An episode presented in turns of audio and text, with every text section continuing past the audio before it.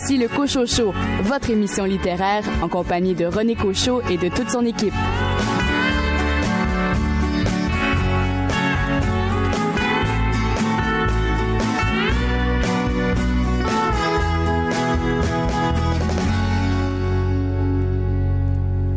Bienvenue à votre rendez-vous littéraire. Ici René Cochot en mon nom et au nom de toute mon équipe, nous vous souhaitons la bienvenue pour les deux prochaines heures au cours desquelles vous aurez l'occasion, bien sûr, d'entendre des chroniques, des entrevues et quelques nouvelles littéraires.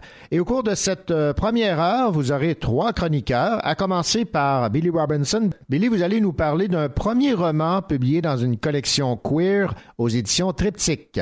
Oui, on vous propose le livre La de Marie-Ève Maréchal. Caroline Tellier, vous avez beaucoup, beaucoup, beaucoup, j'insiste là-dessus, beaucoup aimé un recueil de nouvelles publié aux éditions Héliotrope. Dormir sans tête de David Clairson. Quant à vous, Richard Mignot, vous vous êtes intéressé à un roman policier publié chez XYZ. C'est Terminal Grand Nord euh, d'Isabelle Lafortune, un roman à ne pas manquer. Également, au cours de cette première heure, les coups de cœur des libraires indépendants du Québec. Et en musique, on commence avec Zaz.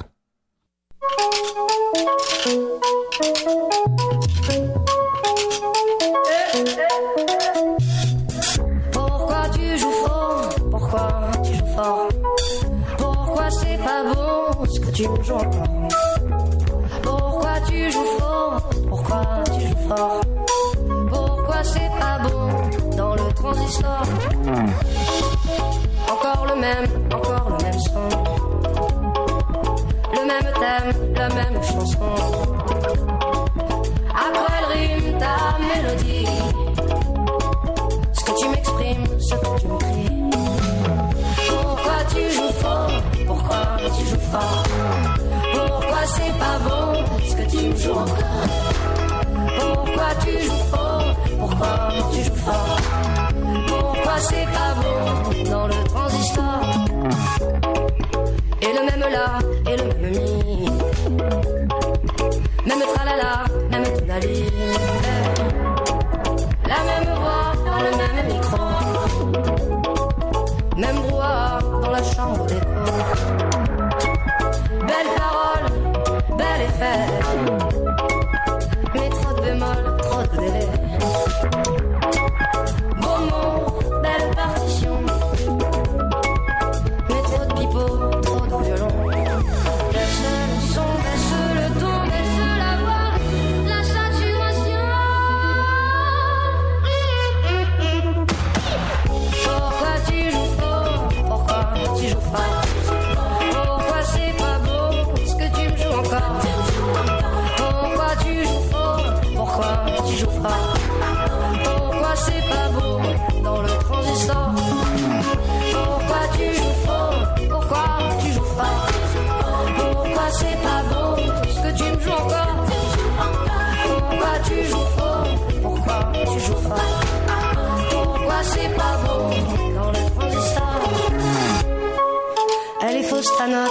Fausse ta trompette. Plus tu récites, plus tu répètes. Elle est fausse ta flûte, ta sornette À tous les mois, les libraires indépendants nous présentent leur coup de cœur. Voici donc leur sélection pour le mois d'avril, à commencer par Shannon Desbiens de la librairie des bouquinistes à Chicoutimi, qui a choisi Léonard de Vinci, la biographie de Walter Isaacson aux éditions Flammarion Québec. L'œuvre d'Isaacson est finement conçue pour nous dépeindre un homme qui a révolutionné la science et l'art en général et qui a eu une vie pas banale. C'est illustré, très bien documenté, une bio comme je les aime. Chantal Fontaine de la librairie moderne à Saint-Jean-sur-Richelieu, elle euh, a eu un coup de cœur pour Speak de Emily Carroll aux éditions Rue de Sèvres. Melinda, 15 ans, subit le pire lors d'une soirée d'été. Elle garde le silence sur le drame, se terre dans son mutisme, se perd dans sa solitude. Ses notes dégringolent et ni ses parents ni ses profs ne s'interrogent sur son changement d'attitude. Une histoire rude et prenante, vécue par l'auteur sur le viol, oui, mais aussi sur l'indicible cruauté de la ségrégation à l'école et sur le rythme propre à chacun de sa guérison. La fille dans l'écran de Manon Desvaux et Lou Luby aux éditions Somme Toute est le coup de cœur de Julie Mavie Coutelier-Savard de la librairie du Soleil à Hall. Les filles dans l'écran, c'est deux auteurs, deux styles en parallèle, deux personnages qui habitent dans deux pays différents et une rencontre qui changera tout. Les illustrations partent et les émotions abondent à la lecture de cette bande dessinée que vous lirez d'un seul trait. Mathieu Lachance de la librairie Le Furteur à Saint-Lambert, lui, a beaucoup aimé euh, Je marche avec Vanessa de Caresquette aux éditions La Pastèque. Vous serez tout de suite charmé par la délicatesse des illustrations de l'album jeunesse Je marche avec Vanessa. Vous serez aussi rapidement concerné par la délicatesse de l'histoire racontée, puisque le livre s'est donné le mandat de décortiquer ce que l'on peut faire lorsqu'on est confronté à une situation d'intimidation. Et finalement, Julie Saint-Pierre de la librairie du Portage à Rivière-du-Loup a beaucoup aimé Roux clair naturel de Fanny Demeul aux éditions Hamac. Roux clair naturel est un récit tout simplement percutant, le roux, dans toute sa splendeur, est mis à l'honneur dans cette histoire où l'apparence physique s'avère la thématique principale. La fin nous laisse sous le choc, un peu comme la lecture entière de cette œuvre. Et question de se mettre un peu dans l'atmosphère de ce roux clair naturel de Fanny Demeul, écoutons une partie de l'entrevue qu'elle m'avait accordée à propos de ce roman publié chez Hamac. C'est plutôt comme la partie de moi obsédée, euh, vraiment un peu mon shadow character, c'est un peu ma part d'ombre. Donc, dans la vie, je suis pas cette narratrice-là et cette narratrice-là n'est pas moi. Je la considère, je reconnais que c'est une partie de moi, mais qui, qui est pas extérieure à moi, mais c'est pas toute moi. Tu sais, c'est vraiment la partie, c'est ça, obsessive de moi, la partie qui est maniaque de la rousseur qui parle. Et c'est de, de, de ça, c'est vraiment exagéré tout ce qu'elle va dire. C'est teinté dans le fond de, de, de son obsession. Donc, tu sais, je pense pas moi nécessairement ce que raconte ma narratrice dans Rouclair naturel, c'est sûr que ça part pour embryon de moi, mais quand elle se permet de dire, ça, qu'il y a des gens qui sont élus par la rousseur alors que le reste de l'humanité sombre dans l'oubli, c'est là où je me suis vraiment permis de d'exagérer les propos pour qu'on saisisse bien et qu'on qu'on ressente bien jusqu'où euh, son obsession va. Mais c'est c'est juste parce que dans sa tête, son calcul est simple, c'est t'es t'es rousse, t'es roux ou euh, t'es euh, t'es pas quelqu'un de spécial. c'est un peu ça son raisonnement, Mhm. mais c'est pas le mien. C'est plutôt le raisonnement de la partie de moi qui est obsédée par la rousseur. Vous utilisez votre narratrice pour pousser plus loin l'expérience. Exact. C'est exactement ça. C'est une expérience. C'est comme un laboratoire. C'est comme si j'avais pris le, le, le segment de moi qui était comme euh, qui était lié à la rousseur et je l'avais laissé s'exprimer sur 150 pages. Voilà. C'est vraiment comme comment euh, comment dans un contexte X faire parler une partie de toi que tu veux pas montrer aux gens en général. Tu sais, j'ai jamais tant parlé de mon obsession de la rousseur au monde euh, avant d'avoir écrit ce livre-là. Tu sais, les gens très proches ont, ont pu constater au fil des années que j'avais un attachement particulier à cette couleur de cheveux-là. Mais euh, le corps de ce récit-là, c'était vraiment de c'est ça, de prendre cette, euh, cette petite voix-là en moi et de, de l'exploiter à puissance maximale. Eh bien voilà, c'était un extrait de cette entrevue que m'accordait Fanny Demeul euh, à propos de son roman Roux clair naturel aux éditions Hamac, le coup de cœur de Justine Saint-Pierre de la librairie du Portage à Rivière-du-Loup.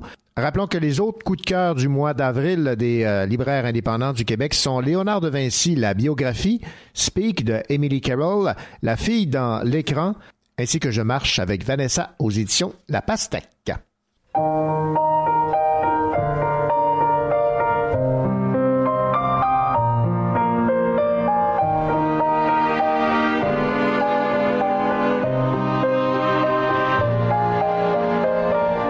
Je pense à toi, mon amour, quand tu fouilles ton placard, quand t'hésites tous les jours, entre un jean, une robe noire, tu te poses la question, est-ce qu'on va m'emmerder? Et c'est le genre de question que tu devrais pas te poser. Je pense à toi, mon amour, quand tu marches dans la rue, tu fais semblant toujours d'avoir rien entendu, et t'accélères le pas, on te siffle, on t'insulte, et ça joue les gros bras, et ça se dit adulte. Et ça se dit adulte.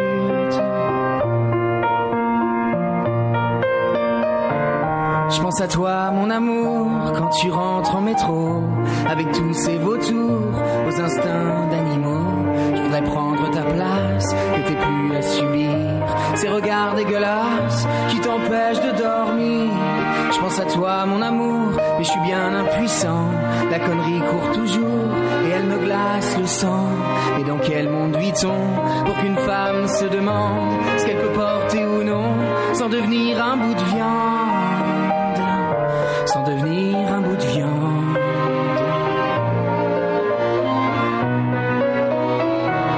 Excuse-moi mon amour pour ces heures de dilemme. Tu trouves pas ça trop court? Est-ce que je la mets quand même? La liberté d'une femme est à jamais absente s'interdit d'être une femme élégante. Excuse-moi mon amour pour cette flopée d'embrouilles. Ça cache presque toujours un sacré manque de couilles. Ça pourrait être leur sœur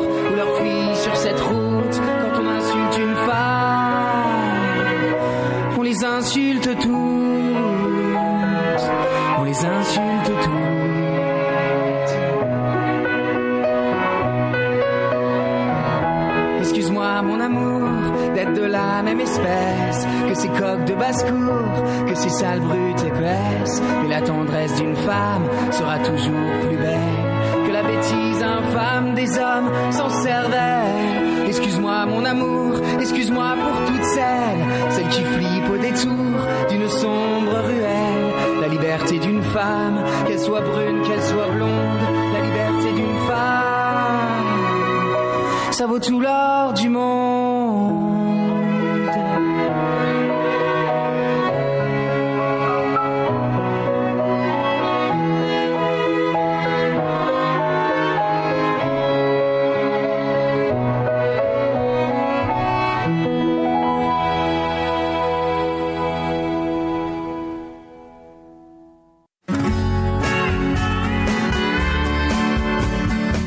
Donner ses conseils de lecture. Normal, il est libraire. Billy Robinson.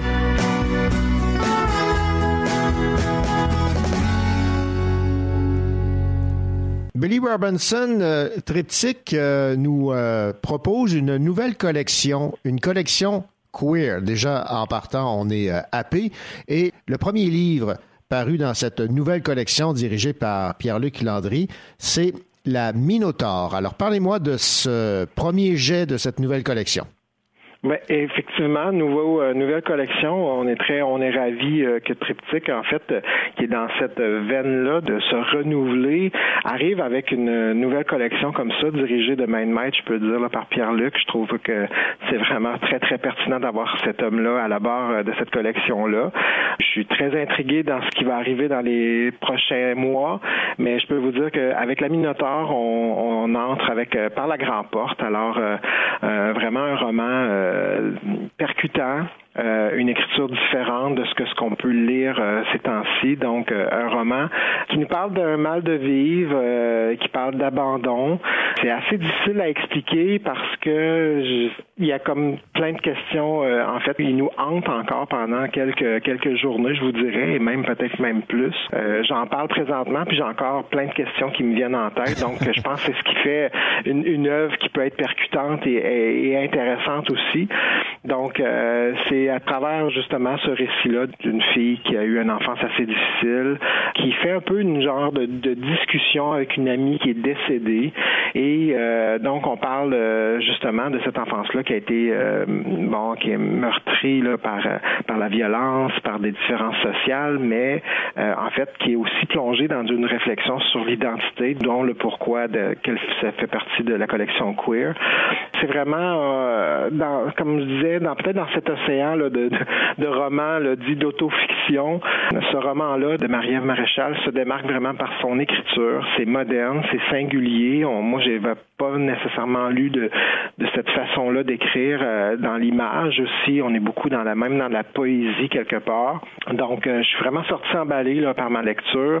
Euh, c'est allé directement au but. Là. Je pense qu'il n'y a pas vraiment de raccourci. C'est sans fioriture. Souvent, il y a un peu de ça aussi là, dans l'autofiction. Puis, on sait pas trop vers où ça va. Et finalement, ça, on comprend euh, dès le départ. Puis, on embarque avec elle euh, complètement. Donc, euh, j'ai beaucoup aimé ça. Ça inaugure bien là, la collection. Puis, je pense que tout le monde là, qui a le goût de lire justement sur sur des réflexions sur l'identité qui peut être très universelle. On, on quand on, est baigné là justement dans dans, une enfance plus difficile, puis que dans l'âge adulte on tente de, de peut-être de s'en sortir, puis qu'on veut s'en sortir et qu'on n'est pas juste là à, à rappeler, bon, ça a mal été dans ma vie, puis ma vie, c'est de la merde. Mais non, finalement, il y a d'autres choses. On peut, il peut avoir une, une lumière au bout du tunnel. Puis cette, cette idée-là du Minotaure, euh, le labyrinthe et tout, euh, de la vie, alors moi, je, ça m'a beaucoup, beaucoup plu. Alors, euh, bravo. Moi, je, je suis impatient à la suite des choses. Disons que pour lancer une collection, le titre était bien choisi, La Minotaure de Marie-Ève Maréchal aux éditions Triptyque. Tout à fait. Merci beaucoup, Billy Robinson. À bientôt. Vous écoutez le Cocho Show en compagnie de René Cocho, votre rendez-vous littéraire.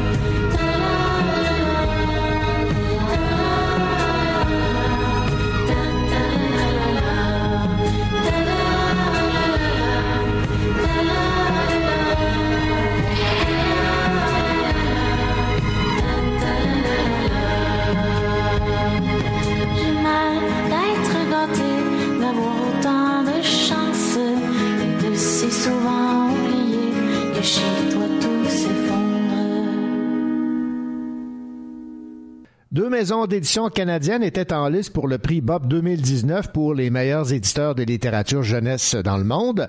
La maison d'édition québécoise Comme des géants ainsi que la division canadienne des éditions scolastiques faisaient partie de cette délégation de cinq finalistes retenus pour représenter l'Amérique du Nord. La maison d'édition Comme des géants avait été finaliste en 2017 et l'an passé, rappelons que dans la catégorie Amérique du Nord, c'est la maison d'édition québécoise 2, même Chabouquoise, qui avait été couronnée du prix BOP 2018. Héliotrope annonce que les droits du roman Le ciel de Bay City de Catherine Mavrikakis ont été cédés à la maison d'édition Sissason Verlag pour sa publication en langue allemande. La traduction paraîtra en 2020 au moment de la foire du livre de Francfort, durant laquelle le Canada sera invité d'honneur. Alice, un roman de Patrick Sénécal, devient une bande dessinée. Le roman de Patrick Sénécal, qui fêtera son 20e anniversaire en 2020, sera transformé donc en bande dessinée grâce au dessin de l'illustrateur Jake Dion. Et finalement, La maison d'édition Héliotrope annonce que les droits français du roman de Kevin Lambert, Querelle de Robert Val, paru en 2018, ont été acquis par la maison d'édition Le Nouvel Attila. Le roman paraîtra en France à la prochaine rentrée littéraire.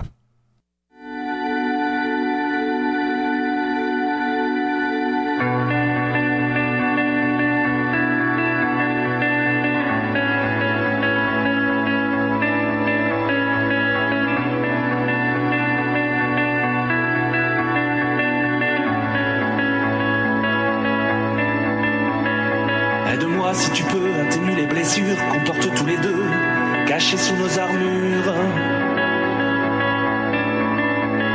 Cette étrange chaleur du soleil qui décline a fait valser nos cœurs vers le fond de l'abîme.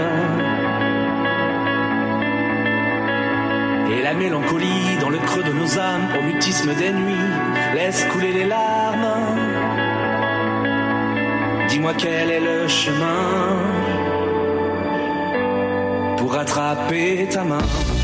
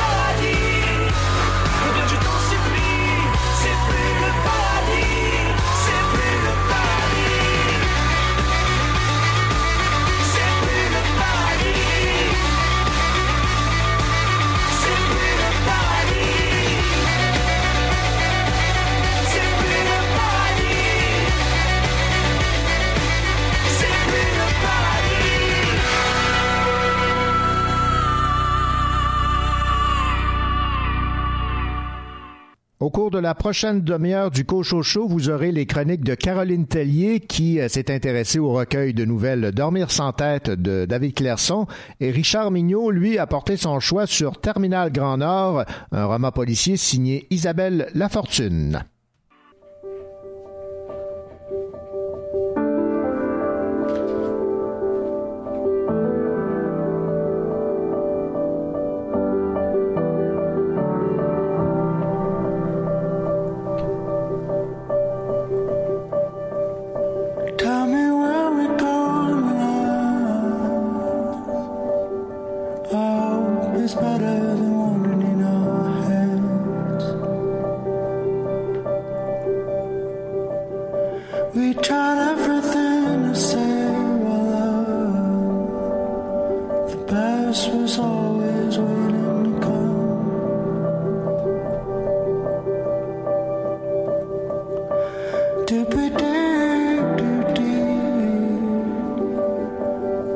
For 51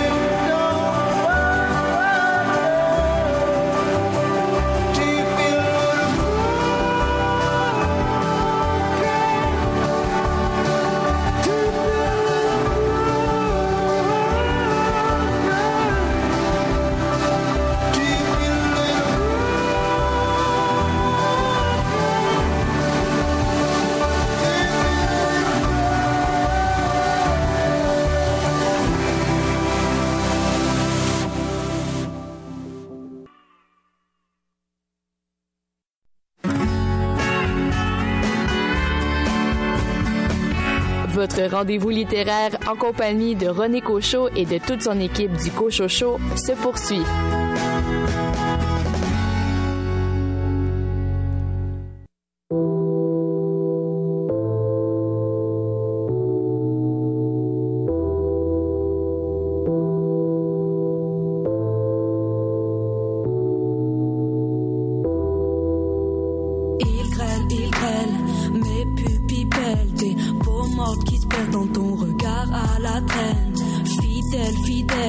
C'est fêlé ma tête sans que je le décèle, mais tu m'as rappelé les règles, nos affaires à faire. Dans la rigole, pas sans faire si l'eau rigole en ruisselant sur notre idylle. Je vois que tes yeux me disent, reviens me chercher, prouve-moi, approuve-nous, viens me chercher.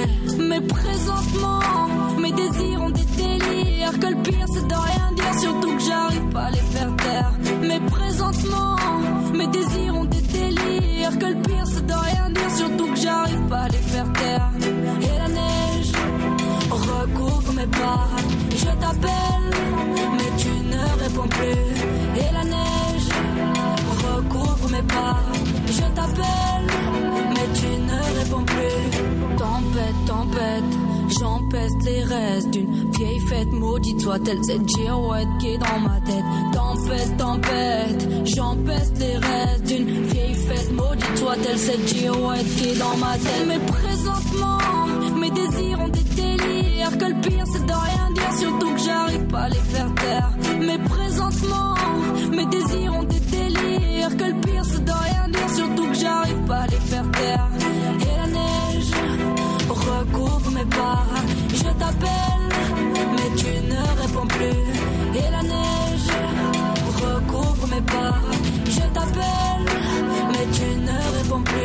J'essaye de te rassurer, mais j'assure pas.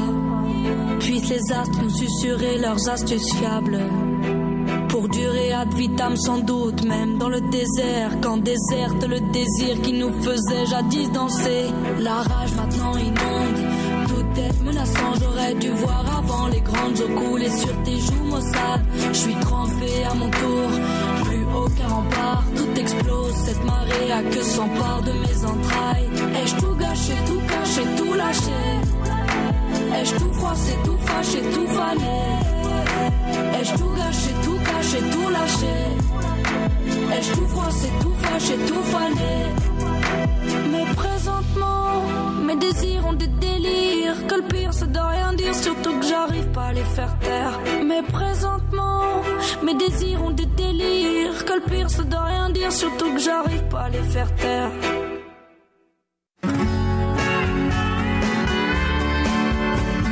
Elle est musicienne, elle enseigne la musique et la lecture fait partie de ses cordes. Caroline Tellier.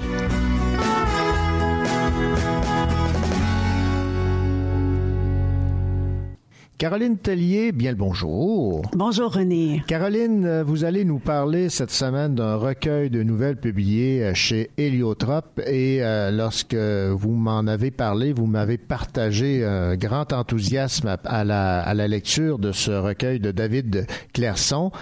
Euh, je, je vous ai senti fébrile là, de- à l'idée de nous parler de ce recueil qui vous a beaucoup plu. Je, je, je me trompe pas là. Non, non, non, j'ai vraiment aimé, j'ai dévoré ce recueil en fait. Alors, de quoi ça parle, ce recueil-là? Dormir sans tête. Déjà, en partant, le titre euh, intrigue, là. Oui, avec raison. Euh, c'est 12 nouvelles portant toutes sur la folie, la maladie mentale. On entre dans la tête de personnages, on découvre ce qu'il y a en dedans.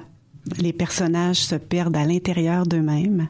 Ils se créent des nouveaux univers, ils vivent dans des nouveaux univers et ils sombrent dans des mondes peuplés d'amis imaginaires, euh, de lieux extraordinaires. Euh, Dans ces nouvelles, une idée devient une obsession qui prend peu à peu possession de la vie des personnages.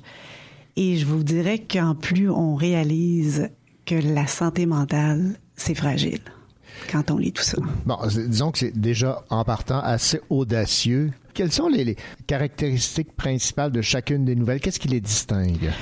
Ben, je vais vous parler un petit peu ce qu'il y a en général. Ouais. Donc, euh, les personnages, euh, ce sont des gens de tous les milieux, des journaliers, des professionnels, des jeunes, des vieux, ils viennent de la ville, de la campagne. Donc ça, c'est très, très large. Ça se passe souvent en forêt, euh, dans des villages reculés. Donc, euh, on visite un peu le Québec avec ces nouvelles parce que ça se promène. C'est parfois dans des villes. Il y en a même une que j'ai aimée beaucoup, qui est dans une ville souterraine. Elle s'appelle la ville intérieure. OK, c'est bon, Vraiment ça. fameuse. Euh, certaines sont absurdes. Je vais vous en lire juste la première phrase, vous allez comprendre. Le chien de Clara était né sans tête un matin caniculaire de juillet. OK. Ça commence comme ça. Ça commence fort. oui, c'est ça. Euh, Il y a trois personnages principaux qui mettent sur papier leur divagation. Les trois deviennent obsédés par un texte. Donc, les écrivains sont pas à l'abri de la maladie mentale. je vois ça, ouais, oui. ok. c'est ça. Euh, dans ce recueil, euh, on se croirait parfois dans Kafka. On a deux nouvelles qui parlent de métamorphose et je vais vous lire un extrait. Durant son sommeil, il sentit des antennes se planter dans son cortex cérébral et y rester figées, et les membres de l'insecte croître en lui, semblables à des racines poussant dans son système nerveux et son réseau sanguin jusqu'à atteindre des extrémités de ses pieds et de ses mains. Oh. Je vous dirais pas que c'est tout comme ça, là, mais certaines nouvelles, ça y va fort. Euh, parfois, la, folie se transmet. Elle est héréditaire, contagieuse. Et il y en a même une où le personnage tombe en amour avec sa tumeur. Ah, mon Dieu. OK. Oui, très, très particulier. Euh, ouais, disons. Ouais. Euh, style d'écriture? Ah, en peu de phrases, David Clairson nous transporte ailleurs. Les nouvelles sont courtes, 10-12 pages, et chacune est différente et a son monde. Il sait vraiment nous captiver. Il écrit bien l'horreur. Les descriptions sont parfois effrayantes. Je peux vous en lire un petit bout. J'entendis les cris et l'envol des corneilles avant d'apercevoir le cadavre de l'ours qui reposait sur un lit de sphaigne. Les oiseaux avaient planté leur bec dans la plaie ouverte sur son crâne. Je m'arrête là. D'accord. C'est on a un Ouais. bel avant-goût. oui, c'est clair. Des fois, les nouvelles sont sombres. Parfois, il y a des univers fabuleux. Ça foisonne d'idées, comme je vous ai dit. Et certaines sont même chargées émotivement. Donc, c'est pas juste dans le spectaculaire. là. Il y a aussi de l'émotion. Je vais vous lire une. C'est un jeune couple qui est en croisière, si je me souviens bien. Et euh, le jeune homme euh, s'enlise un peu là, dans la maladie mentale. Marie pleurait quand elle retrouva leur cabine. Il s'effondra près d'elle, terrassé par l'ivresse, sans parvenir à la consoler. Et bientôt il se vit s'enfoncer dans des abysses peuplés d'épaves, où ses bras battaient, blanchâtres et misérables, dans la noirceur éternelle, tandis qu'il perdait toute capacité d'espérer. Et évidemment, euh, une chanson de, de circonstance qui se prête très bien à la, à la thématique euh, choisie par David Clairson dans Dormir sans tête. Oui, alors euh, je vous propose La folie en quatre de Daniel Bélanger. Merci Caroline.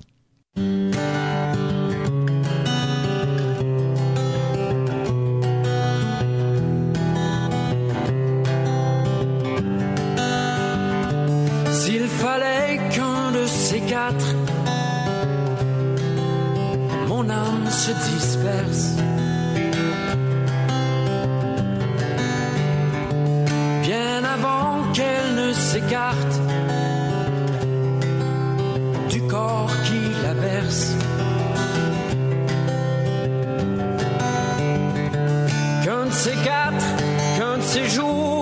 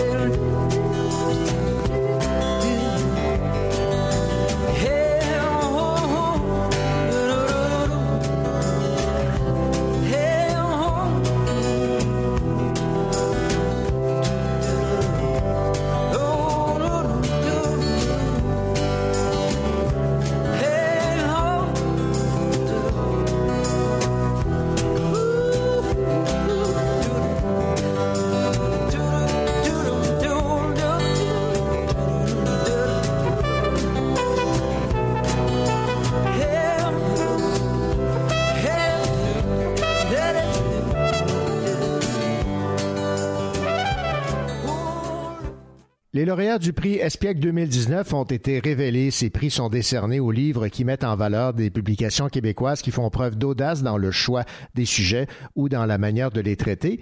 Vincent Bolduc pour les textes et Chlouloula pour les illustrations ont remporté le prix Espiègle dans la catégorie bibliothèque scolaire du primaire pour leur livre Derrière les yeux de Billy. Première publication des éditions montréalaises d'Andelion, une maison féministe de livres pour la jeunesse qui garantit des personnages non stéréotypés et des quêtes narratives non genrées. Dans l'album Derrière les yeux de Billy, eh bien, ça raconte l'histoire d'une petite fille qui a peur de tout perdre et qui veut s'entraîner au pire, mais lorsque son papy meurt, elle se rend compte qu'elle n'y était pas préparée. Le jury du prix Espiègle parle, entre autres, d'un album qui fait naître une émotion de bien-être parce qu'il accepte la différence et l'intègre avec subtilité dans son histoire. Dans la catégorie bibliothèque scolaire du secondaire, la récompense est allée à Samuel Champagne pour son livre James, aux éditions de Mortagne, qui traite de la bisexualité. Le jury a pointé la plume exceptionnelle de l'auteur en spécifiant que ce roman aborde intelligemment les notions de consentement, de stéréotypes et de sexualité chez les adolescents. T'as le look, Coco. Coco, t'as le look. T'as le look, Coco. T'as le look qui te colle à la peau. T'as le look, Coco. Tu fais le beau. Pas de doute, Coco. T'as le look qui te colle à la peau. Look cocoréen, rasé sur les técos. Look coco chinois, avec un cocol Mao. Polo, croco, du sous-commandant Marco. Ou un look coco Chanel à la Karl Marx, la guerre fait. T'as le look coco. Coco, t'as le look. T'as le look coco. T'as le look qui te colle à la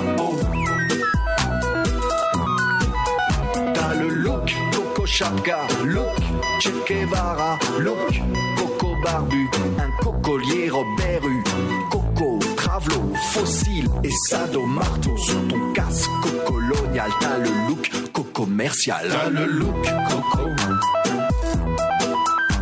Coco, t'as le look. T'as le look coco. T'as le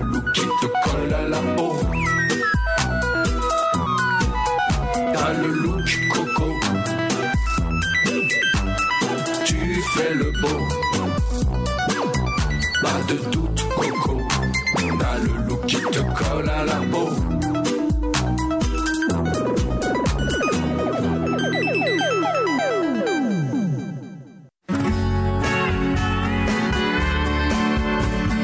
Vous écoutez le Cocho Show en compagnie de René Cocho, votre rendez-vous littéraire.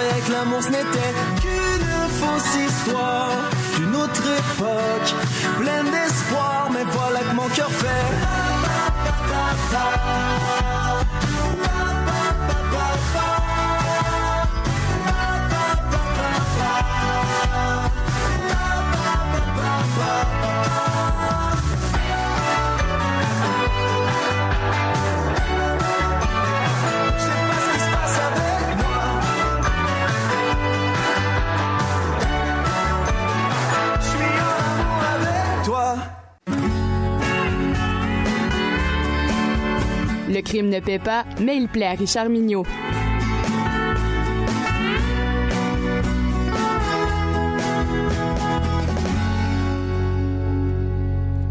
Richard Mignot, bien le bonjour. Bonjour, René. Comment allez-vous? Ben, ça va très bien, comme euh, un meurtre qu'on a élucidé pour un enquêteur de police. Oh, vous êtes poète aujourd'hui, mon cher. Terminal Grand Nord, c'est le livre dont vous nous parlez cette semaine, c'est de Isabelle Lafortune aux éditions XYZ. Je n'ai vu que du bon de ce qui a été écrit à propos de ce roman. C'est la même chose pour vous? Ah, j'en suis, je suis d'accord avec euh, les analyses et les critiques qui ont été passées sur ce roman. Euh, Terminal Grand Nord, c'est euh, c'est un pays de froidure, désert blanc aride. La côte nord n'est pas nécessairement un endroit de villégiature hivernale. Mais ces grands espaces, la forêt boréale, de- de pins et d'épinettes, le froid cinglant qui fait mal au visage, la neige qui craque sous les bottes et les sentiers de motoneige quadrillant les forêts, composent un décor parfait pour un polar nordique, mais à la québécoise. Dans Terminal Grand Nord, Isabelle Lafortune a eu l'audace de mettre en scène les relations difficiles entre les peuples inuits, amérindiens et blancs en y ajoutant un peu de politique, quelques malversations de compagnies minières. C'est vraiment un joli programme pour un premier roman, ma foi, fort bien réussi. En avril 2012, on retrouve le corps de deux jeunes Amérindiennes. Dans la région, l'atmosphère est tendue. Ce double meurtre s'ajoute au scandale impliquant deux policiers ayant eu des comportements qu'on pourrait qualifier d'inappropriés sur des jeunes filles inoues. Comme compte tenu de la tension politique et du caractère pas mal explosif de la situation, la ministre de la Justice délègue Émile Morin, le directeur des enquêtes criminelles de la Sûreté du Québec. C'est un policier chevronné avec une vaste expérience. Son calme et ses compétences devraient aider à calmer le jeu. Celui-ci demande à son ami Giovanni Cellani, un écrivain reconnu, qui a habité dans la région, de l'accompagner pour profiter de sa connaissance de l'endroit, de ses coutumes et surtout des façons d'aborder les gens, les Blancs comme les Inuits. La tâche ne sera pas facile. L'affaire est complexe. Personne n'a remarqué la présence de ces deux jeunes filles. L'enquête piétine et des événements viennent rendre le travail des policiers encore plus ardu. On assiste à la démission du ministre de la Justice, au suicide de son remplaçant, à des magouilles des compagnies minières et à du trafic de drogue. Donc, vous voyez que le programme est assez, assez large. Mettons, oui. Et pour ajouter au plaisir, l'auteur enrichit l'histoire en nous dévoilant certains éléments de la vie familiale et privée de l'enquêteur Morin et du passé de son ami écrivain. Personnellement, j'ai beaucoup apprécié la présence de la fille de l'enquêteur dans cette histoire, avec sa fraîcheur et sa grandeur. Angeline Morin ajoute une touche bien particulière au récit.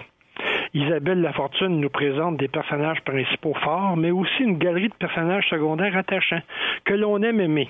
Pas tous, quand même, c'est un polar. Cette nouvelle auteure possède une maîtrise du récit assez impressionnante pour un premier roman. Malgré la complexité de l'affaire, elle réussit à accrocher le lecteur dans une enquête passionnante.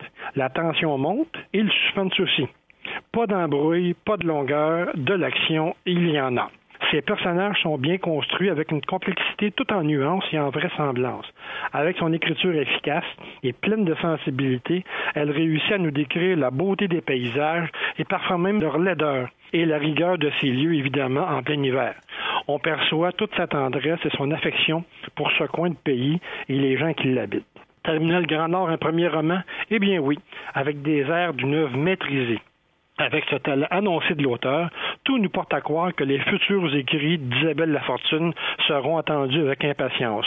Un premier roman à lire sans faute, une romancière à découvrir avec plaisir. Bonne lecture. Ben voilà pour le moins euh, impressionnant, une entrée euh, remarquée de Isabelle Lafortune dans le monde du polar québécois. Terminal Grand Nord aux éditions XYZ. Merci beaucoup, Richard Mignot. Avec plaisir.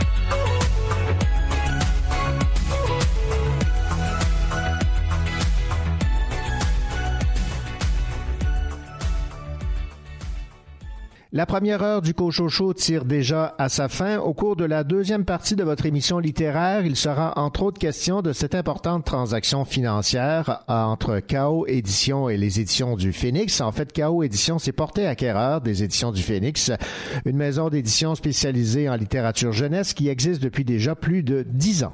One, two, three, four, one, two, three,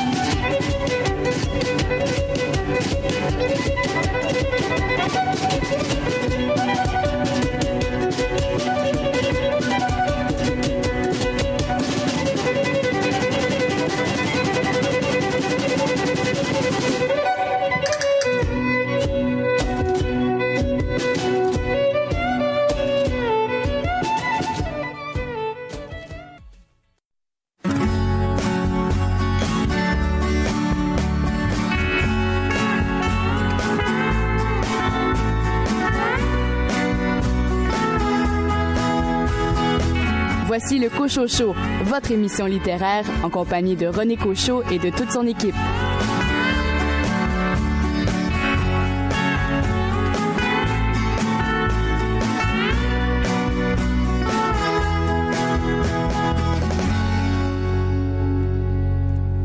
Bienvenue à cette deuxième partie de votre rendez-vous littéraire hebdomadaire Le Cochocho.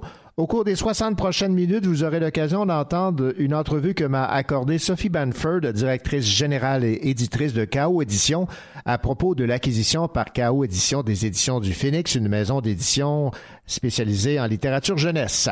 Un entretien avec André Marois qui euh, nous arrive avec une nouveauté, Je ne suis pas fou, aux éditions Héliotrope. Et Laurent Bordelais signe le tout premier portrait du cinéaste québécois Xavier Dolan. Son titre, Xavier Dolan, l'Indotable, publié aux éditions du CRAM. Bonne deuxième heure.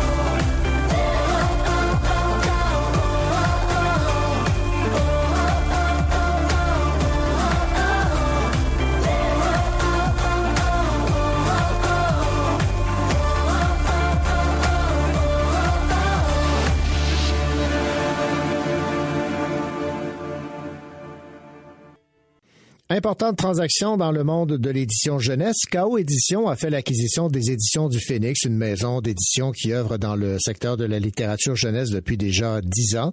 KO Édition est une division de KO Média qui publie entre autres les magazines à succès Véro, Distasio et K pour Catherine. Cette jeune maison a été lancée en 2018 et euh, KO Édition souhaite renforcer sa position dans le marché ainsi que diversifier son offre auprès des euh, lecteurs et des lectrices euh, du euh, Québec. Je me suis entretenu avec Sophie Banford, qui est la directrice générale et éditrice de KO Édition, qui me dit dans un premier temps pourquoi avoir choisi de faire l'acquisition d'une maison d'édition jeunesse déjà existante. Mais en fait, euh, c'est pour, entre autres, aller chercher l'expertise d'une maison d'édition jeunesse, parce qu'avec la transaction vient euh, toute une expertise euh, aussi. Et euh, Madame Laure œuvre dans, en fait, a, lancé sa propre maison d'édition en 2005 et euh, a plus d'une centaine de de, de livres à son actif. Là, en fait, en ce moment même où on se parle, il y a plus d'une centaine de titres qui sont actifs, euh, euh, dans, qui sont en vente disponibles dans les librairies et dans les écoles et tout. Et, euh, et après ça, ben, c'est un, un alignement de planète puisque Madame Laure voulait euh, prendre sa retraite, vendre sa maison d'édition. Et, et nous, ben, c'est quelque chose qui nous euh, intéressait. On s'est bien entendu. Et nous voilà. Évidemment, vous, vous, euh, vous avez un catalogue déjà bien établi, mais j'imagine que vous avez déjà une idée de ce que vous souhaitez publier dans l'avenir. Est-ce que ça va se rapprocher des, euh, de ce qui a déjà été publié aux éditions du Phoenix? On sait que c'est une maison là, qui euh, s'intéresse principalement à l'aspect un peu euh, éducatif là, dans, dans ses différentes publications. Oui, oui, ce volet-là est très, très euh, intéressant dans, pour nous dans le jeunesse euh, parce que, dans le fond, il y a une raison de, faire les choses. Euh, nous, quand on fait, euh, que ce soit des magazines, que ce soit des livres, que ce soit, on veut toujours être intéressé par le par le propos et on veut toujours qu'il y ait, y ait une- un fondement à ce qu'on fait. Euh, le contenu chez Phoenix Édition est, est riche et, fort et, euh, et comme tout part du contenu, ben euh, c'est pour ça qu'on qu'on est là. Euh, les écoles, euh, euh, en fait, Mme Laure euh, fait affaire avec certaines écoles où euh, il y a des livres qui sont dans les euh, bibliothèques, où il y a des livres qui sont en même en lecture obligatoire. Fait que c'est super intéressant ce volet euh, éducatif pour pour notre jeunesse. C'est quelque chose qui nous intéresse. Maintenant, dans la jeunesse, on va aussi euh, euh, élargir le spectre. On est euh, KO Média, KO Édition associé à KO TV, qui a des productions télé, des productions jeunesse. Alors, euh, ça se pourrait aussi qu'on ait envie de développer des ouvrages en lien avec euh, le contenu, dans le fond, qu'on a déjà, mais qui est décliné sur la télé. Lorsque les euh, auteurs de la maison d'édition euh, du Phoenix ont appris la nouvelle, il y avait, j'imagine, une certaine appréhension à savoir qu'il y avait un lien qui avait été établi avec la maison, avec l'éditrice. Là, c'est quelqu'un de nouveau, de l'extérieur qui arrive, mais à entendre les projets que vous avez en tête, il y a de quoi les rassurer, j'imagine. Oui, ben en fait, euh, euh, je pense que Mme Laure a communiqué avec eux et Mme Laure va rester là euh, dans nos rangs. Euh, elle veut prendre sa retraite, mais ça va être une retraite progressive. Euh, on va travailler ensemble pour euh, le transfert euh, de ces euh, dossiers. On va certainement rencontrer la plupart des auteurs qui sont à- à- aux éditions du Phoenix. Euh, on va analyser aussi, euh, comme toute bonne entreprise, les projets qui marchent, euh, ceux qui fonctionnent moins bien. On va, on va voir où est-ce qu'on va poursuivre et comment on va le faire. Évidemment, le domaine de l'édition jeunesse est bien rempli dans le sens où il y a plusieurs maisons d'édition qui publient des ouvrages jeunesse. Évidemment, vous partez à partir d'une maison bien établie, mais vous n'êtes pas craintive d'arriver dans ce marché déjà bien rempli, bien occupé? Ben écoutez, euh, non, nous, euh, moi je suis une entrepreneur, euh, je suis là pour prendre des risques. Je pense que euh, quand il y a un bon contenu, il y a des gens au rendez-vous.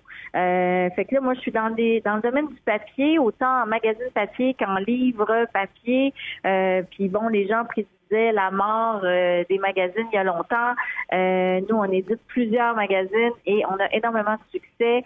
Euh, la même chose avec nos livres. On a fait de la coédition, de l'adaptation et même des projets. On a des projets de livres originaux, des livres de recettes, des bio qui, qui sont aussi dans un marché qui était déjà bien occupé.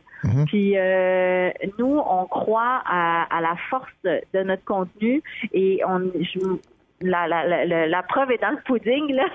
Quand il y a du bon contenu, les gens sont, en- sont au rendez-vous. Il va toujours avoir de la place pour des histoires intéressantes, pour euh, des recettes qui nous aident à manger mieux, pour des livres qui nous permettent d'apprendre, qui nous permettent de grandir. euh, et, et- et voilà. Évidemment, euh, il y a plusieurs, il y a quelques maisons d'édition qui euh, mettent l'emphase beaucoup sur la, promotion. Euh, vous avez donc, comme vous l'avez vous l'avez mentionné là, KO Média, KO Édition. donc, est-ce qu'on on doit en conclure qu'il y aura un accent aussi sur la promotion, la publicité? Ben, c'est sûr que on peut faire le plus beau projet du monde. Personne sait que ce projet existe, euh, ou si personne ne le voit, personne peut le lire ou la- ou l'acheter ou l'utiliser. Euh, L'idée, quand on est un auteur, euh, c'est d'être lu. Euh, quand on est un créateur, c'est d'être, que nos œuvres soient vues, soient, soient entendues, soient, lues. Donc, c'est certain que nous croyons énormément en la promotion de ce qu'on fait pour que pour, pour être entendu, pour que les gens, les gens sachent que ça que ça existe et que les gens aient envie d'aller découvrir ces livres-là. Alors euh, c'est certain, certain que vous allez entendre parler de nous euh, euh, le plus qu'on le plus qu'on peut, oui. Sophie Banford, euh, directrice générale et éditrice de KO Édition, merci beaucoup pour euh, cette entrevue et euh, bonne chance pour cette nouvelle aventure qui vous attend. Merci, je vous remercie. À bientôt.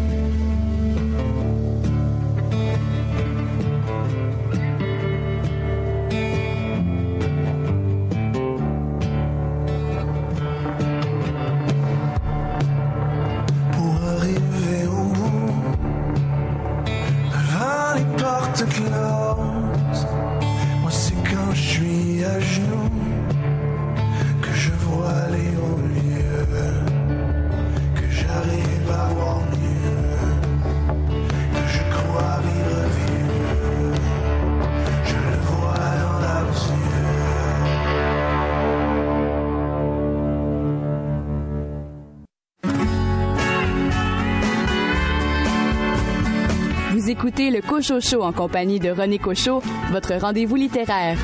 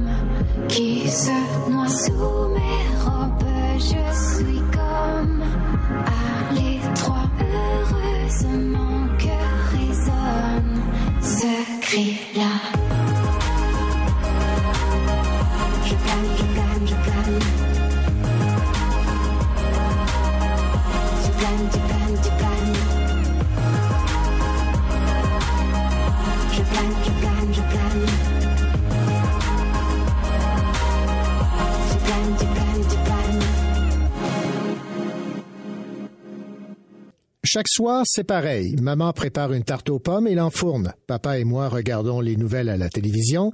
Après l'émission, un cri retentit, toujours de la cuisine, puis le bruit d'une chute. Mon père et moi nous précipitons. La tarte est renversée sur le sol. Maman explique qu'elle a fait tomber à cause du moule qui était brûlant. Papa s'allume une cigarette sans rien dire et part à la recherche de son cendrier. Chaque soir, c'est pareil, et mes parents font comme si de rien n'était. Je crois qu'ils veulent me rendre fou. Voici le résumé d'un roman qui a pour titre euh, Je ne suis pas fou, signé André Marois, un livre bien intrigant où un jeune garçon voit sa maison devenir le théâtre d'une lutte pour sa survie, et ce dernier doit parer les coups diaboliques de ceux de qui on attend pourtant un certain réconfort. Voici l'entrevue que m'a accordé André Marois à propos de ce roman Je ne suis pas fou. J'ai commencé à écrire le livre, j'avais pas vraiment, je sais pas où je voulais m'en aller. J'avais, l'idée du garçon avec la maison, avec ses parents, et puis je voulais qu'il, soit victime de quelque chose, en tous les cas. Et euh, j'ai écrit cette scène avec la, la aux pommes, et puis j'ai, imaginé qu'en fait cette scène était répétitive, qu'elle avait lieu tous les soirs, et donc à partir de là, on se rend compte qu'il y a, quelque chose qui est vraiment pas normal. Et donc euh, j'ai, j'ai continué. Je me suis dit bon bah là, je, je tiens quelque chose d'étrange, mais il faut pousser cette, idée- cette idée-là euh, le plus loin possible pour pour voir euh, qu'est-ce qui va se passer et comment ces rapports entre les, parents et enfants vont, vont évoluer ou dégénérer. Ouais, parce que euh, chaque euh, geste posé par le parent est interprété euh, par euh, le jeune qui demeure convaincu que chaque euh, euh, chaque événement qui euh, survient est finalement conçu pour le faire disparaître. Ses parents agissent quand même d'une façon très très étrange avec lui et bon, ça va, ça va quand même très loin. Donc, euh, tout est. C'est sûr que la complexité, c'est que le- les parents et l'enfant ne se parlent pas.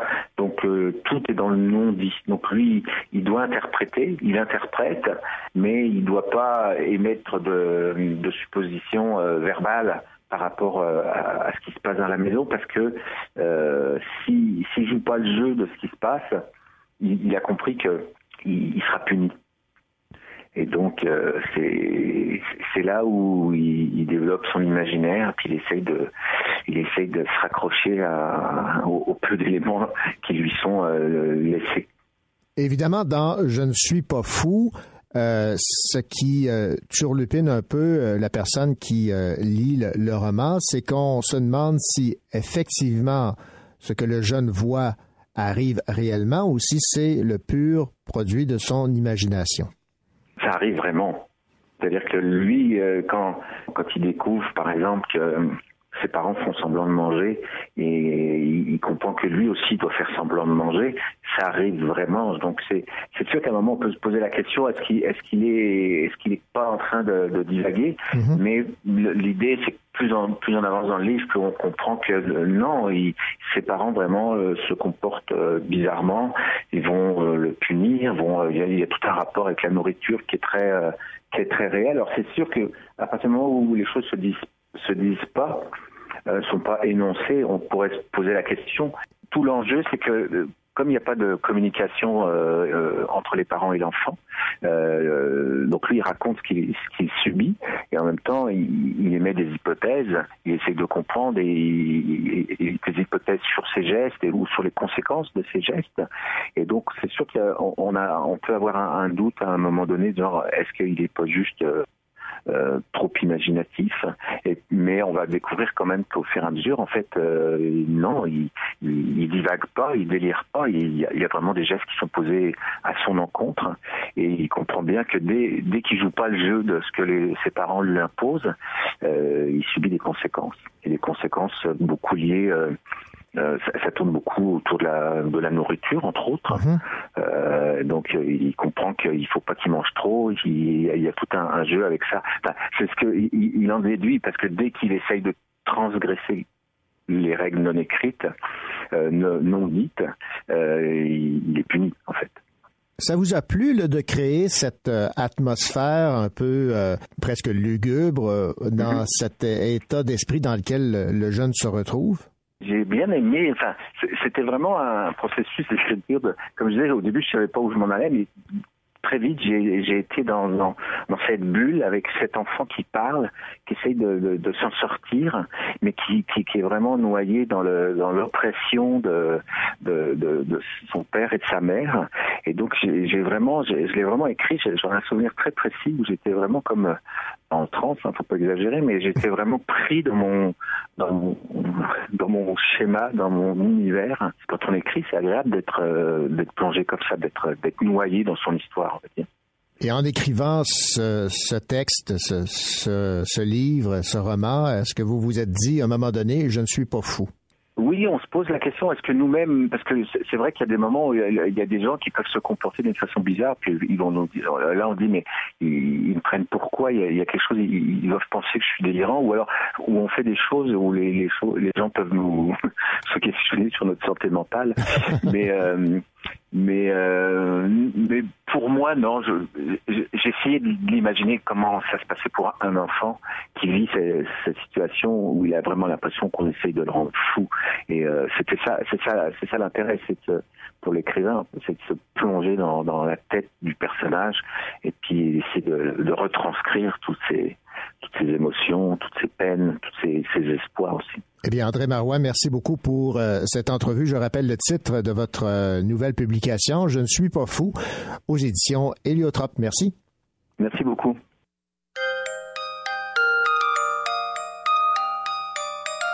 Danse, danse, so frei und federleicht. Es füllen mir die Worte, sie raubt mir den Verstand. Danse, danse, in bunter Eleganz, zieht mich in ihren Bann, die Zeit bleibt stehen, sie tanzt. Le sol, le sol des robes, son regard me transperce, confond se disperse. Elle tournoie, tournoie, fait de moi ce qui lui plaît. Je me noie, je m'envole, je m'apitoie, elle me console. Danse, danse, so frei und federleicht. Es fehlen mir die Worte, sie raubt mir den Verstand. Danse, danse, in bunter Eleganz, zieht mich in ihren Bahn, die Zeit bleibt stehen, sie tanzt.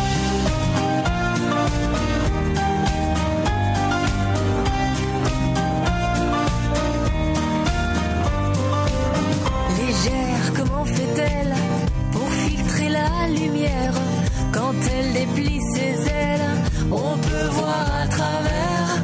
Elle tourne, tourne, fait sa belle majesté. Quand du monde, elle s'isole, échappe à tout contrôle. Danse, danse, so frei und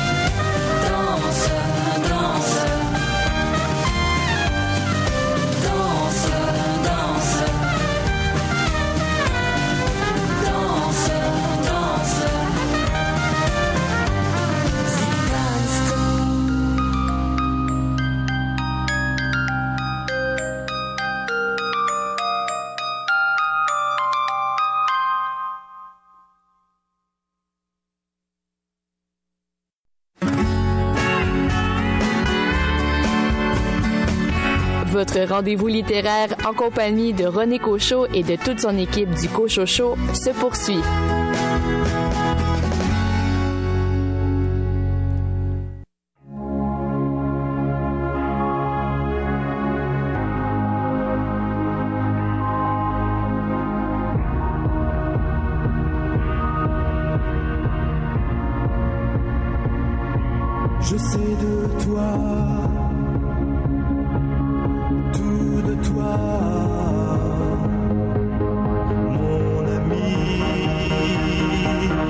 Je sais tout de toi, je sais tout de ta vie. Dieu m'a dit, mon ami, je sais tout de toi, marcher jusqu'à la mort. Oui, avec toi,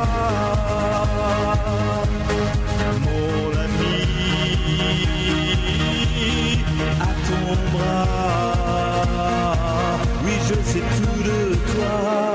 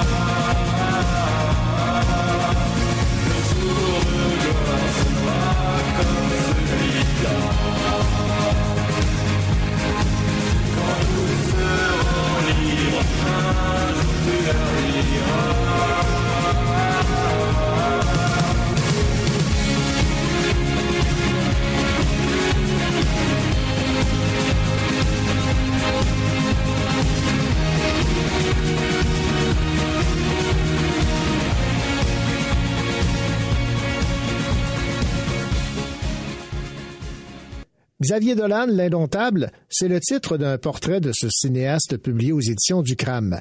L'auteur, Laurent Beurdelet, enseignant et chercheur à l'Université de Reims en France, a porté son regard sur ce réalisateur hors norme en esquissant son portrait et en insistant sur son univers créatif. Voici l'entrevue que m'a accordé Laurent Beurdelet, qui m'explique dans un premier temps pourquoi il s'est intéressé à l'œuvre de Xavier Dolan. C'est en découvrant effectivement sa filmographie euh, que j'ai été, euh, j'ai été séduit euh, par la thématique de son cinéma et puis également par la suite par les différents traits de sa personnalité à travers ses déclarations que j'ai dépouillées sur près d'une dizaine d'années. Évidemment, vous n'êtes pas euh, journaliste, vous ne travaillez pas dans le domaine euh, culturel ou euh, du, euh, du cinéma. Est-ce que l'idée même d'écrire un livre vous est venue euh, tout de suite ou si c'est à force de lire sur Xavier Dolan que vous vous êtes dit, ben pourquoi pas? Mais moi, écoutez, euh, j'ai vraiment été, je veux dire, intrigué par sa trajectoire, qui relève un petit peu du rêve. Il décroche du système scolaire à 16 ans. Euh, il n'est pas passé par une école de cinéma. Il n'a, pas fait de court métrage. Il va directement euh, s'adonner euh, à un, long métrage avec le succès qu'on va connaître à Cannes. On est quand même là quelque part. on a tous les ingrédients effectivement d'un rêve. Et ce que j'ai voulu aussi, c'est peut-être aller creuser, voir ce qu'il y avait derrière ce rêve. Et puis, il y a, il y a évidemment, je suis interpellé, je me répète, par euh, les thématiques euh, de son cinéma. À prime abord, comme vous êtes maître de conférence à l'Université de Reims, vous auriez pu euh, ne pas vous intéresser à, à Xavier Dolan du fait qu'il n'a pas suivi un parcours pédagogique qui le, qui le mène à l'université. Oui, mais justement, là- et là, vous soulignez avec pertinence, c'est ça qui est justement intéressant. C'est justement ce parcours totalement atypique qui, euh, effectivement, m'a amené euh, à m'intéresser de plus en plus, euh, je dirais, euh, à ce jeune artiste. Euh, et puis aussi, euh, j'entends décortiquer euh, sa filmographie. Donc, c'est à la fois un portrait, mais également euh, une approche euh, de son cinéma, sur lequel je me suis concentré. Évidemment, vous avez euh, fait un, un travail de moine, si vous me passez l'expression, dans le sens que c'est super bien structuré et tout ce qui est dit, tout ce qui est écrit sur euh, Xavier Dolan et son œuvre est basé sur des articles, des entrevues qu'il a accordées. C'était important pour vous, j'imagine, de vous assurer que tout ce qu'on retrouvait dans ce portrait était des faits exacts. Oui, parce que ça a été, à fait ça, parce que ça a été vraiment ma ligne de conduite. C'est-à-dire que je ne voulais pas euh, qu'il y ait de manipulation et de déformation euh, des propos du, ré- du réalisateur. Donc effectivement, je suis allé dépouiller sur dix ans toutes les déclarations à la télévision, à la radio dans la presse, pas simplement du réalisateur, des acteurs, des actrices, de son entourage, des journalistes, de tous ceux qui finalement étaient amenés à donner un avis ou, ou tous ceux qui ont rencontré euh, dans leur parcours euh, le jeune cinéaste. Donc il y, a- une démarche effectivement qui est, scientifique. C'est très scientifique, c'est euh, très également structuré. Vous n'avez pas rencontré Xavier Dolan. Vous vous êtes basé donc sur les articles, les entrevues. Pourquoi ce choix de ne pas rencontrer Xavier Dolan?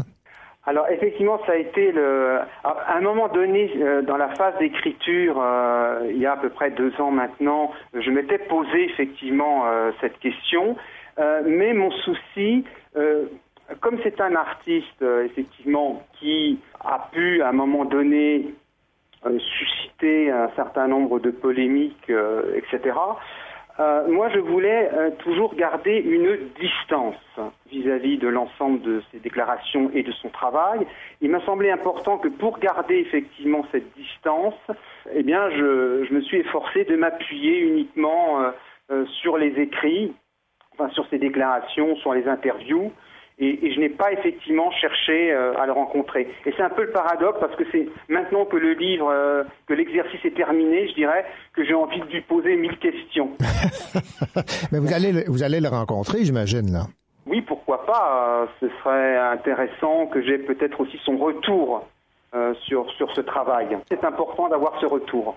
Parce que c'est le premier ouvrage où on s'intéresse donc à, à- l'homme et à, son œuvre, même si on sait c'est un jeune réalisateur, encore plein de promesses, qui a plein de, de films en perspective. Est-ce que vous trouviez pas dans votre approche que c'était un peu tôt pour faire un portrait? C'est vrai qu'il y a le terme, vous employez le terme portrait, mais peut-être que euh, la terminologie exacte serait peut-être un bilan, finalement. C'est un bilan euh, d'une trajectoire euh, qui a commencé euh, à Cannes. hein. Il est né sur la croisette, finalement. Xavier, il a été révélé au monde sur la croisette en 2009. On est aujourd'hui dix ans plus tard. C'est un premier bilan. Je pense que c'était nécessaire parce que il va peut-être, en plus vis-à-vis de sa filmographie, je pense que euh, il a peut-être terminé une boucle avec John Donovan et qu'il va peut-être passer à autre chose. Le petit écran l'intéresse. euh, pourquoi pas une comédie musicale euh, Je pense que le, réalisateur a envie aussi de changer de genre. Donc je me suis dit c'était le bon moment effectivement de faire un premier bilan. D'accord. Maintenant, on découvre évidemment, euh, bon, on vous êtes intéressé à sa filmographie, mais vous vous êtes intéressé également au cinéaste, à ses méthodes de travail. Je vais vous citer ici en page 96 quelque chose qui m'a frappé. Monia euh, mentionne l'attention particulière prononcée du réalisateur sur les mains, les gestes. Il peut ainsi refaire plus de 20 fois une prise s'il juge qu'une attitude corporelle n'est pas adéquate. L'acteur euh, québécois Pierre-Yves Cardinal, qui campe Francis dans Tom à la ferme, retient qu'il peut aussi mettre la pression si nécessaire. Est-ce que c'est une facette de Xavier Dolan que vous soupçonniez? Mais on sait que euh, c'est aussi un, un trait de, enfin c'est aussi un aspect euh, original effectivement du cinéaste. On sait qu'il est extrêmement euh, directif euh, sur les tournages. D'ailleurs, il arrive parfois même que ça puisse déstabiliser effectivement l'actrice, Nathalie Baye effectivement a été un petit peu décontenancée euh, la première fois euh, lorsqu'elle, euh, lorsque Xavier intervenait effectivement dans son jeu en lui indiquant de crier, enfin etc. Elle a été déstabilisée, puis ensuite elle s'est accoutumée. C'est vrai que c'est une méthode de travail qui est assez déconcertante. Gaspard Huliel aussi, sur Juste la fin du monde, a été aussi un petit peu perturbé euh, au départ par cette démarche. Puis finalement, euh, les acteurs s'habituent et personne ne trouve, euh, n'a trouvé à redire euh, sur sa façon de diriger, même si elle est effectivement très animale, comme dit Nathalie Baye, sa façon de diriger les acteurs. Vous savez, c'est aussi Xavier, donc il, est effectivement extrêmement exigeant avec les acteurs, mais il sait aussi détendre l'atmosphère sur un plateau. Euh, euh, il, pratique l'humour euh, trash et grivois, euh, détend la- l'atmosphère, donc ce qui fait que tout le monde a, a du plaisir effectivement à travailler avec lui, que ce soit les acteurs ou les techniciens.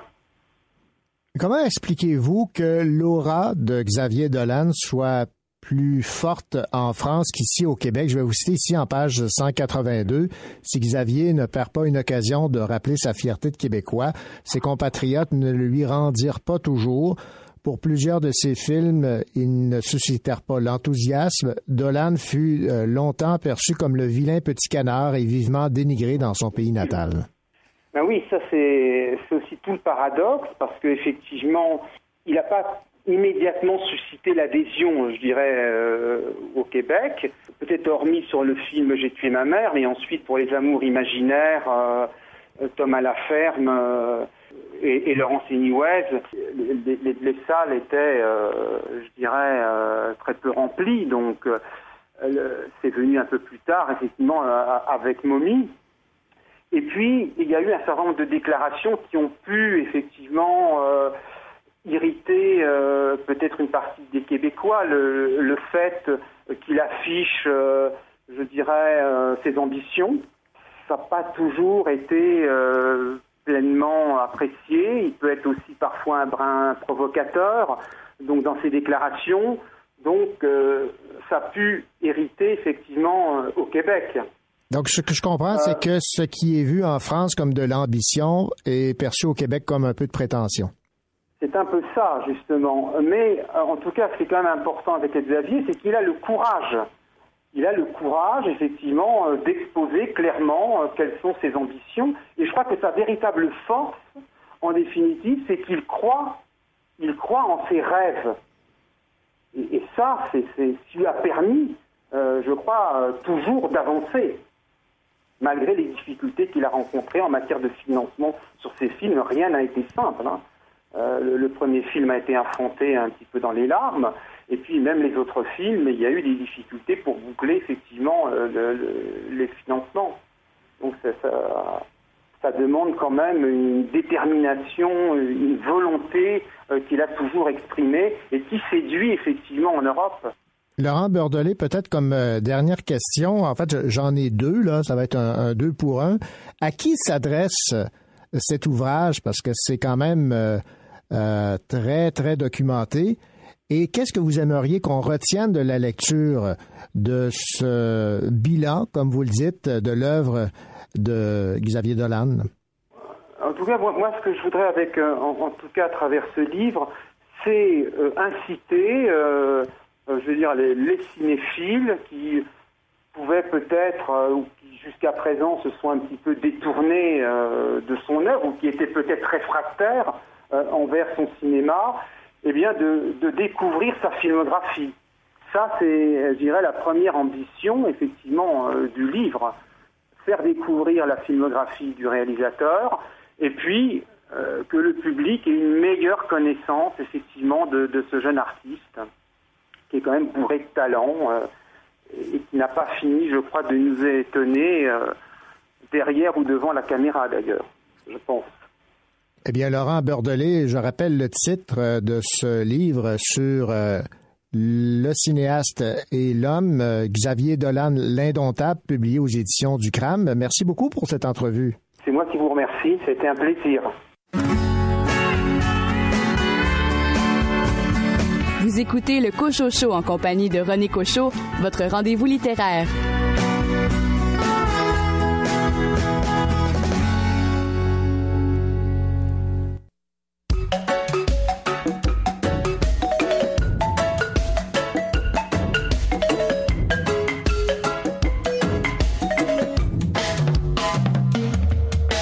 Est chaud, le monde est chaud, le monde est chaud. Le monde est chaud, le monde est chaud, le monde est chaud. Le monde est chaud, le monde est chaud, le monde est chaud. Le monde est chaud, le monde est chaud, le monde est chaud. Je vois leur manigance, leur calcul politique. Je sais leur arrogance et leur vision cynique. Je te dis ce qu'ils du réchauffement climatique. Ils mentent avec aisance, c'est Pinocchio pathétique. Eh, Le monde est chaud, le monde est chaud, le monde est chaud. Le monde est chaud, le monde est chaud, le monde est chaud. Le monde est chaud, le monde est chaud, le monde est chaud. Le monde est chaud, le monde est chaud, le monde est chaud.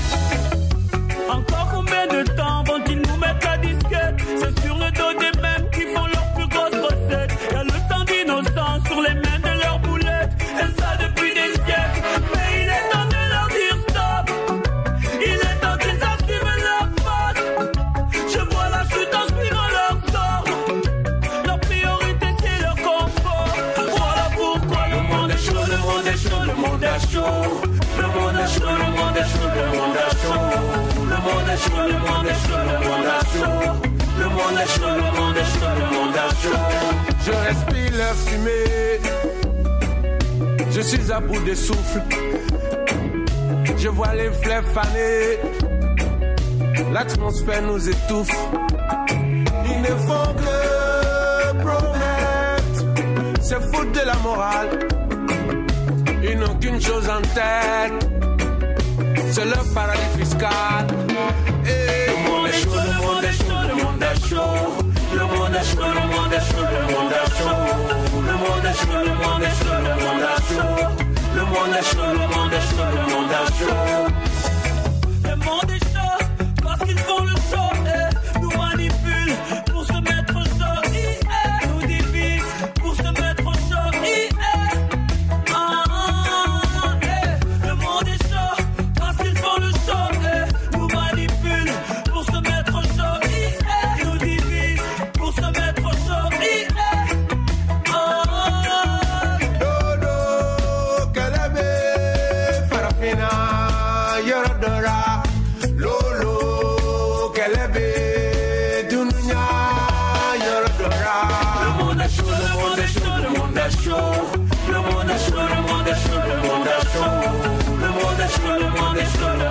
chaud. Le monde est chaud, le monde est chaud, le monde est chaud. Le monde est chaud, le monde est chaud, le monde est chaud. Le monde est chaud, le monde est chaud, le monde est chaud. Le monde est chaud, le monde est chaud, le monde est chaud. Le monde est chaud, le monde est chaud, le monde est chaud. Le monde est chaud, le monde est chaud, le monde est chaud. Le monde est chaud, le monde est chaud, le monde est chaud. Eh bien, voilà que le Cochocho tire déjà à sa fin. On va se laisser avec une dernière nouvelle littéraire concernant le prix Jean-Noël Pontbriand et le prix Geneviève Amiotte. Le 21 mars dernier, à l'occasion de la Journée mondiale de la poésie, le prix Jean-Noël Pontbriand a été euh, décerné à l'artiste, écrivaine et poète Isabelle Forêt, créée en 2013 par le Bureau des affaires poétiques en partenariat avec l'Université Laval. Ce prix vise à honorer le travail et la carrière d'un artiste littéraire ou d'une œuvre particulièrement marquante. La lauréate de cette année, très active dans le domaine des arts littéraires, a produit et dirigé maints projets de diffusion et de création littéraire. Elle a notamment été directrice du Bureau des affaires poétiques et du Mois de la poésie. Elle est maintenant responsable de la programmation de la magnifique Maison de la littérature de Québec et du Festival Québec en toutes lettres. Ces recueils de poésie sont disponibles aux éditions Les Écrits des Forges. On parle ici de Isabelle Forêt.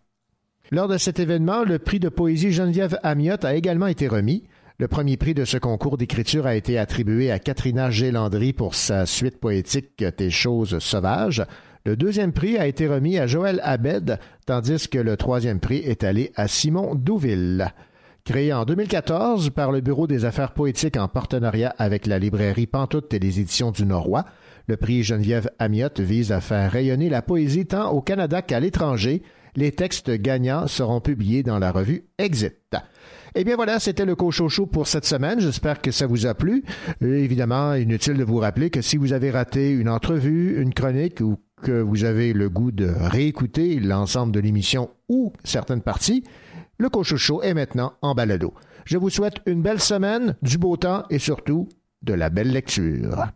Ils parlent tous comme des animaux, de toutes les chattes, ça parle mal. 2018, je sais pas ce qu'il faut, mais je suis plus qu'un animal. J'ai vu que le rap est à la mode et qu'il mange mieux quand il est sale. Bah faudrait peut-être casser les codes, une fille qui l'ouvre, ce serait normal.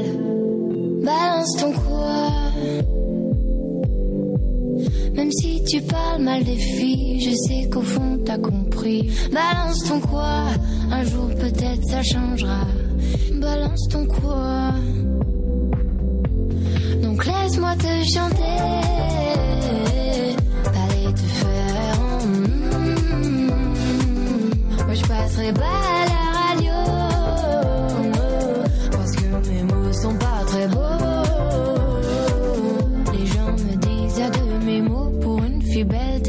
si bête. Pour une fille drôle, t'es pas si laide. Tes parents et ton frère, ça aide. Oh, tu parles de moi, c'est quoi ton problème?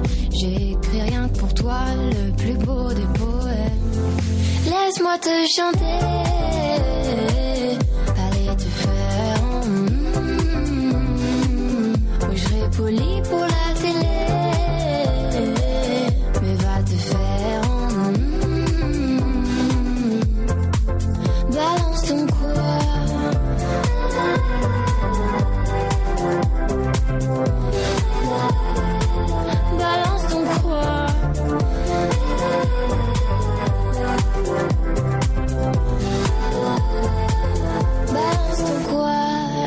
Peut-être ça changera. Y a plus de respect dans la rue, tu sais très bien quand t'abuses. Balance ton quoi? Balance ton quoi? Laisse-moi te chanter. Allez te faire. mm,